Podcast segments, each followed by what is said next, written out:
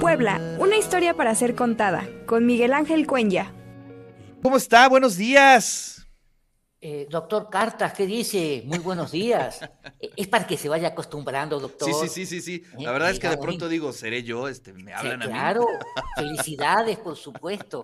Acá estamos, como todas las semanas, eh, para hablar un poco de los cerdos, del jabón y de los cordobanes, que Puebla siempre destacó, no solamente en la sociedad colonial, sino también en la sociedad, durante el siglo XIX. Claro. Es decir, en ese sentido, nosotros ya hemos estado hablando en otras oportunidades de la trascendencia, de la importancia que tuvo el cerdo, pero el cerdo de alguna manera está ligado a los principales productos que se desarrollaban o que se trabajaban en la ciudad. Es decir, podemos hablar de cinco o seis productos que a Puebla le dieron fama, que le dieron proyección, como eran los textiles, la cerámica talavera, eh, los cordobanes, eh, el jabón, las tenerías o curtiembres y las tocinerías. Y de estos seis, los últimos tres están relacionados con el cerdo. Eh, y yo creo que eso es muy importante tenerlo presente porque, como habíamos señalado en otras oportunidades, no cabe duda que en la historia de nuestra ciudad el cerdo ha tenido una enorme importancia. Su presencia le imprimió una identidad que hizo de este animal eh, una presencia muy fuerte tanto en la industria como en la alimentación. Claro, acá habría que, aclarar que no todo el cerdo que entraba se consumía, sino que la mayor parte se industrializaba o se eh, trabajaba. Digamos, eh, el cerdo fue tan importante que el propio Alexandre von Humboldt a comienzos del siglo XVIII, cuando visita la ciudad de Puebla, él va a notar que, eh, digamos, la Ciudad de México consumía para la alimentación de sus habitantes 50.000 cerdos al año, mientras que Puebla consumía 40.000, cuando Puebla apenas tenía la eh, tercera parte de la población de la Ciudad de México. Debemos aclarar como yo decía, que no todo el cerdo que ingresaba a la ciudad se destinaba al consumo, la mayor parte estaba destinada a la industrialización y una parte importante eh, era utilizada eh, por la industria, digamos, lo que no se utilizaba por la industria, se canalizaba para su venta. El principal producto que se obtenía del cerdo era, eh, aparte de la carne, ¿no? Lógicamente, era eh, la extracción de la grasa de la cual se producía el jabón. Y según la tradición, los jabones de mejor calidad dentro, dentro de la Nueva España eh, provenían de Puebla. Puebla distribuía para su venta no solamente el jabón para toda la Nueva España, sino que exportaba al Perú, llegaba a exportar a este, Filipinas y en algunos lugares también del Caribe.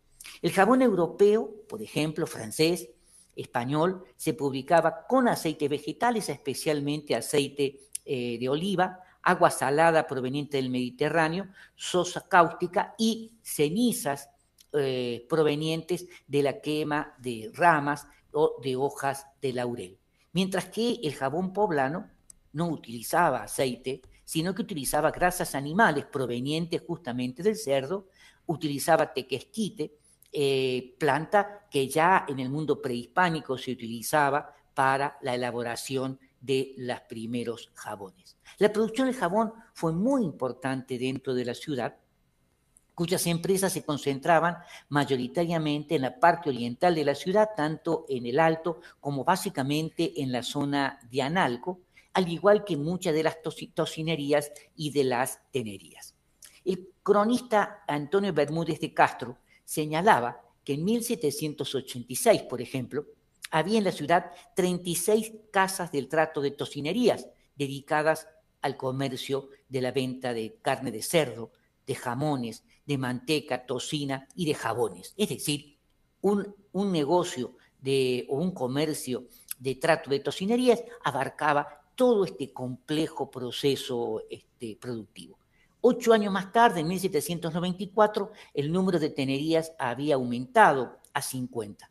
Muchas de estas casas de, trato de tocinerías estaban en el centro de la ciudad también, donde se encontraban distribuidas dentro de las casonas, saurdas y algunas jabonerías. Para lo cual generaba una serie de problemas, lógicamente. Para la producción del jabón se extraía la grasa del cerdo, se depositaba o se depuraba, mejor dicho, a través de su calentamiento en grandes y enormes pailas que desprendían un olor no muy agradable, se incorporaba tequesquite junto con lejía, que servía para efectuar la saponización de las grasas y posteriormente se la combinaba con cal viva que le otorgaba las cualidades cáusticas de la mezcla. Hay que decir que había distintos tipos de eh, jabones, los jabones rústicos para lavar la ropa, los jabones, no digo de tocador, finos, pero los jabones que servían ya para eh, otro tipo de actividades como para el baño. La producción de jabón siguió, podemos decir, una tecnología bastante primitiva dentro de nuestra sociedad hasta bien entrado el siglo XVIII y fue a partir del último tercio cuando entraron aquí las nuevas técnicas europeas que pudieron perfeccionar la producción del jabón y elaborar un jabón mucho más puro que lo que se había ofrecido hasta esos momentos. Los químicos franceses habían podido desarrollar la producción de sosa a partir de la sal común y, y describieron perfectamente bien y cuidadosamente el proceso de saponización que aquí se va a utilizar. Para la elaboración del tocino y del jabón eh, y para el tratamiento de las pieles se construyeron importantes conjuntos eh, que ocasionaban, como yo decía, una polución atmosférica verdaderamente fuerte. Es decir, no solamente generaban una enorme cantidad de desperdicios que muchos de ellos se tiraban a la vía pública, sino que eh, muchas de las aguas con lejías, eh, digamos, de los productos que la grasa despedía, se canalizaban a la vía pública para que siguieran todo el curso y el declive hasta el río de San Francisco. Ya desde esa época el río de San Francisco estaba fuertemente contaminado, podríamos señalar así. Debido a la situación, digamos, de esta situación, los vecinos se quejaban que por favor pudieran un alto porque no se aguantaba la, la proliferación de moscas y sobre todo los olores nauseabundos que generaban las tenerías, que generaban las jabonerías y todo el trato de eh, tocinería de los cerdos.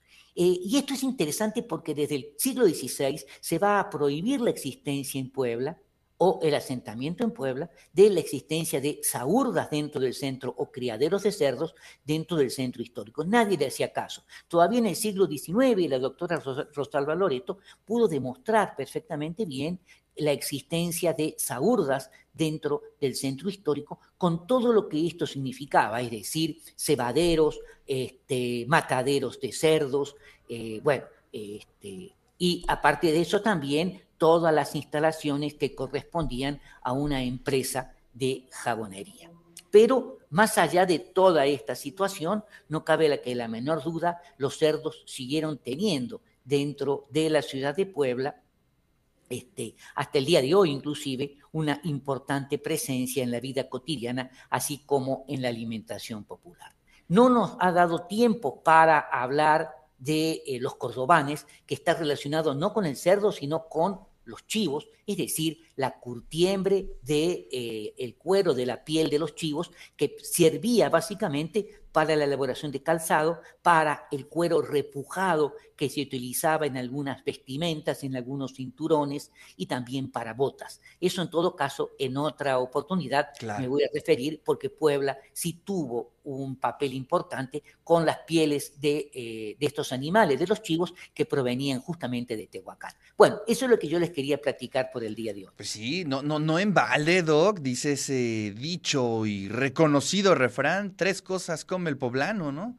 Cerdo, cochino, marrano, y, bueno, pues la industria fue determinante, ¿no? Es decir, el, cerdo fue el centro de, la industria y de ahí, pues la alimentación, todo. Es increíble cómo era muy importante para los poblanos, ¿no?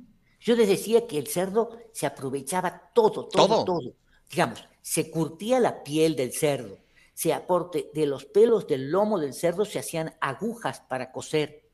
Ah, de las pezuñas del cerdo se fabricaban botones para las camisas, para la ropa. Es decir, el cerdo es un animal que, que en su totalidad y genéticamente tiene una relación bastante simbiótica con el ser humano. Hoy se hacen trasplantes de córnea de cerdo a personas invidentes porque el cerdo es uno de los pocos animales que puede ver a color.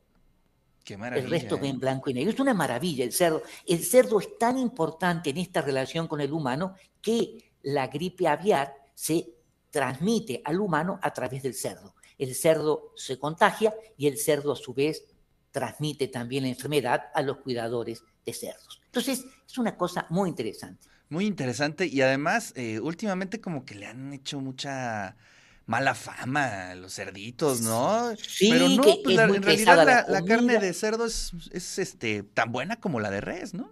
Dicen que hoy, concretamente, la carne de cerdo es mejor que la de res, es más pura y, digamos, acá hay una cosa, cuando llegaron los cerdos desde España, eh, los cerdos se distribuyeron y la población rural, la población campesina, empezó a comer carne de cerdo pero no aceptaba, porque no tenía las enzimas para poder digerir carne de res. Por eso hasta el día de hoy mucha población no consume carne de res, consume carne de cerdo, por la cual no tiene ningún problema. Bueno, esas son cosas muy interesantes, pero hoy uno no puede salir de Puebla sin extrañar los taquitos al pastor. Teníamos, teníamos que llegar a eso. digamos, no, claro, las, este, las semitas de carnitas, todo eso, que uno las extraña muchísimo cuando sale de la ciudad. Así es. Doc, pues muchísimas gracias, le mando un fuerte abrazo. Gracias igualmente, Ricardo, nos vemos la próxima semana.